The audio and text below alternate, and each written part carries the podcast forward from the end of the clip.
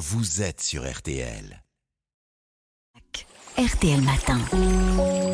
Ça va beaucoup mieux. Avec vous, comme chaque jour, Aline Perraudin, de nos jours, nous passons beaucoup de temps devant les écrans. Alors, si on n'est pas assis devant un ordinateur, on regarde son smartphone. Est-ce qu'on s'abîme les yeux avec ces écrans? Ben, on les fatigue, mais on ne les abîme pas et on n'accélère pas leur vieillissement. Ah, Alors, déjà, c'est une ça, bonne nouvelle. nouvelle. Mais on les fatigue. Mais en fait, cette idée hein, qu'on les abîmerait, ça vient du fait qu'on pense que la lumière bleue émise par les écrans est dangereuse pour nos yeux. Hmm. Mais pour l'instant, sa nocivité hein, au niveau d'exposition actuelle n'est pas prouvée. En revanche, hein, ce qui est certain, c'est que la lumière bleue des écrans perturbe notre sommeil en Ouais. envoyant à notre horloge biologique un signal de jour qui freine l'endormissement. Mais les écrans n'endommagent pas notre vision. Non, leur utilisation est sûre à l'âge adulte. En revanche, durant l'enfance, trop d'écrans favorisent la myopie. Leur utilisation fait que les enfants passent plus de temps à l'intérieur sous lumière artificielle et tout cela contribue au développement de la myopie qui est due à un œil trop long.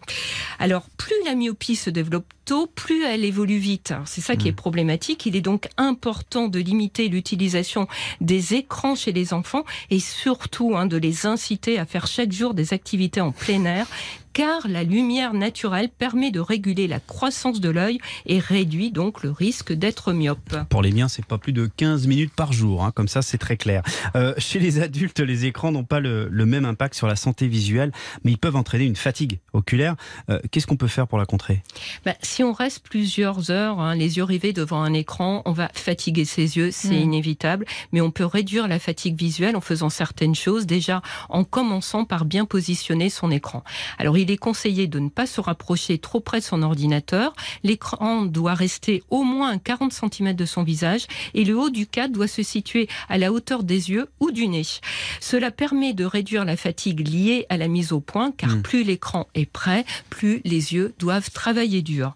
Si avoir son ordinateur à cette distance empêche de bien lire, ben, il ne faut pas hésiter, hein, on grossit la taille des caractères et du texte. Alors l'éclairage est aussi important. On évite la lumière directe et les reflets gênants venant par exemple d'une fenêtre. Il ne doit pas y avoir trop de contraste entre la luminosité de l'écran et la lumière Ah de la oui. pièce. Ah, donc on évite une pièce toute noire, par exemple. Voilà, ça c'est Ah oui. pas bon. Et lorsqu'on regarde son smartphone, Aline, ou sa tablette, Ben, il vaut mieux les tenir comme un livre. Alors en revanche, on évite hein, de s'allonger et de tenir son téléphone au-dessus de sa tête, car cela fatigue plus les muscles oculaires de regarder droit devant que légèrement vers le bas. de toute façon, quel que soit l'écran, il faut faire des pauses. Ben oui, c'est important pour que les yeux se reposent. Ils ne sont pas conçus pour regarder de près à moins d'un bras de distance des heures d'affilée. Mhm. Alors on recommande de faire une pause de 15 minutes toutes les deux heures. On peut aussi suivre la règle anglo-saxonne du 20-20-20. Mm. On regarde quelque chose à 20 pieds, c'est-à-dire à 6 mètres de distance pendant 20 secondes toutes les 20 minutes. Alors on n'oublie pas non Ah plus oui, de cligner des yeux. Je viens de comprendre. Oui. de vin, non, je plaisante. On n'oublie pas non plus de cligner des yeux. On a tendance à le faire trois fois moins devant un écran. Mm. Or, cligner des yeux, bah, ça permet de répartir les larmes sur toute la surface de l'œil, de bien hydrater les yeux et donc d'éviter une sécheresse oculaire qui est vraiment inconfortable. Dernière chose, hein, si on a les yeux qui fatiguent trop vite, ça peut être le signe d'un problème visuel mal corrigé. Les lunettes ou les lentilles ont peut-être besoin d'être adaptées. Mm. C'est le moment de consulter son ophtalmologiste. Merci beaucoup.